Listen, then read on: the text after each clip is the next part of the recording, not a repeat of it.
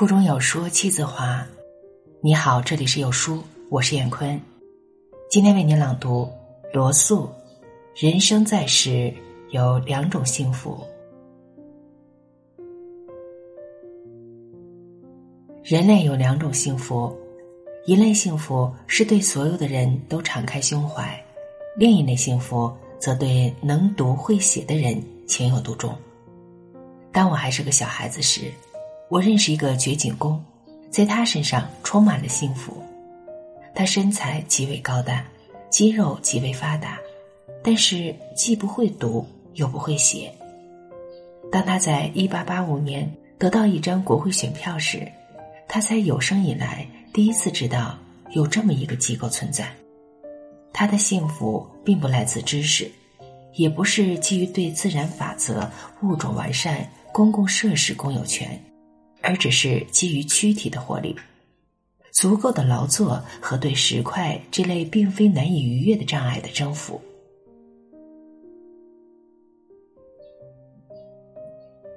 我那位花匠的幸福也是与他同种类型的。他一年四季与野兔作战，他说起这些小动物，就认为它们行事诡秘、诡计多端。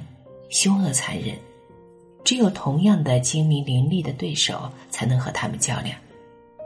我的花匠虽然已经有七十多岁的年纪了，可他从不停息。为了干活他还得每天骑车跑上十六英里的山路。但欢乐之泉是取用不尽的，那源头恰恰来自那些兔崽子们。从感情的内容这一方面说。那些受过最高教育的人的快乐，与我的花匠的体验到的快乐并无不同。教育造成的差异，仅仅是快乐的形式不同而已。成功的快乐需要困难跟随，即使在最后这种困难得以克服，但他必须使得成功在开始时没有把握。这也许就是别对自己的能力估计过高，乃是幸福的源泉之一的原因了。那种自我评价偏低的人，不断的为自己的成功感到惊奇；反之，那种自我评价过高的人，则往往为自己的失败感到惊奇。前一种惊奇是令人高兴的，后一种则令人沮丧。因而，明智的做法是，既不无端的自负，也不自卑。对人的友善的关怀是情感的一种形式，但不是那种贪婪的、掠夺的和非得有回报的形式。后者极有可能是不幸的源泉。能够带来幸福的那种形式是喜爱观察人们，并从其独特的个性中发现乐趣，而不是希望获得控制他们的权利或者使他们对自己极端崇拜。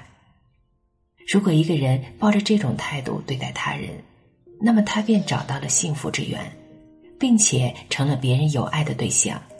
他与别人的关系，无论密切还是疏远，都会给他的兴趣和感情带来满足。他不会由于别人的忘恩负义而郁郁寡欢，因为他本来就不图回报，也将很少得到这种回报。在另一个人心里感到怒不可遏、暴跳如雷的特性，在他那儿反而成了乐趣的来源。他平心静气的对待这些特性，别人苦苦奋斗才能获得的成就，在他则是举手之劳，不费吹灰之力。他幸福，所以他将是个愉快的伙伴，而这反过来又给他自己增添了许多幸福。但是，这一切必须出自内心，源自诚意。他绝不能产生了源自责任感的自我牺牲的想法。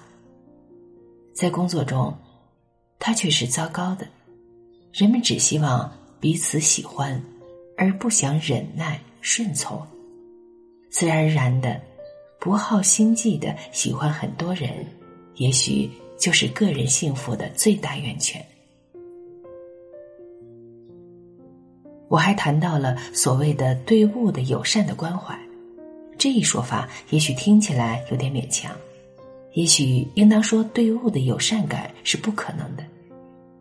尽管如此，在地质学家对石块和考古学家对遗址所具有兴趣中，还是存在着与友善类似的东西的。这兴趣也应当成为我们对待个人和社会的态度的一个因素。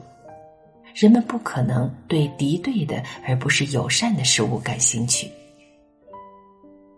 什么是幸福的秘诀？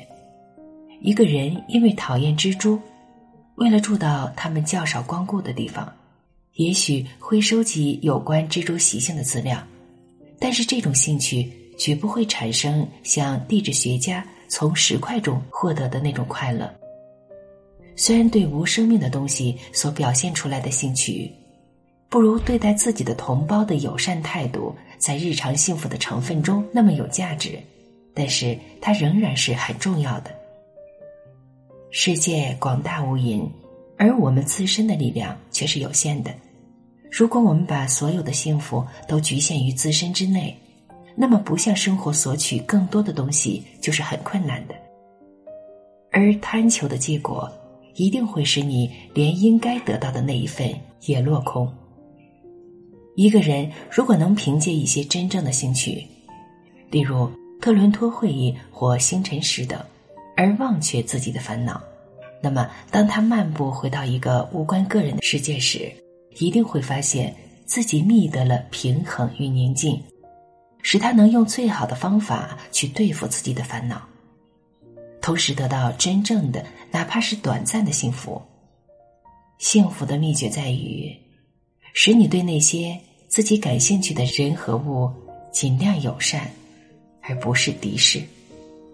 好，文章分享完了，愿你拥有美好的一天，晚安。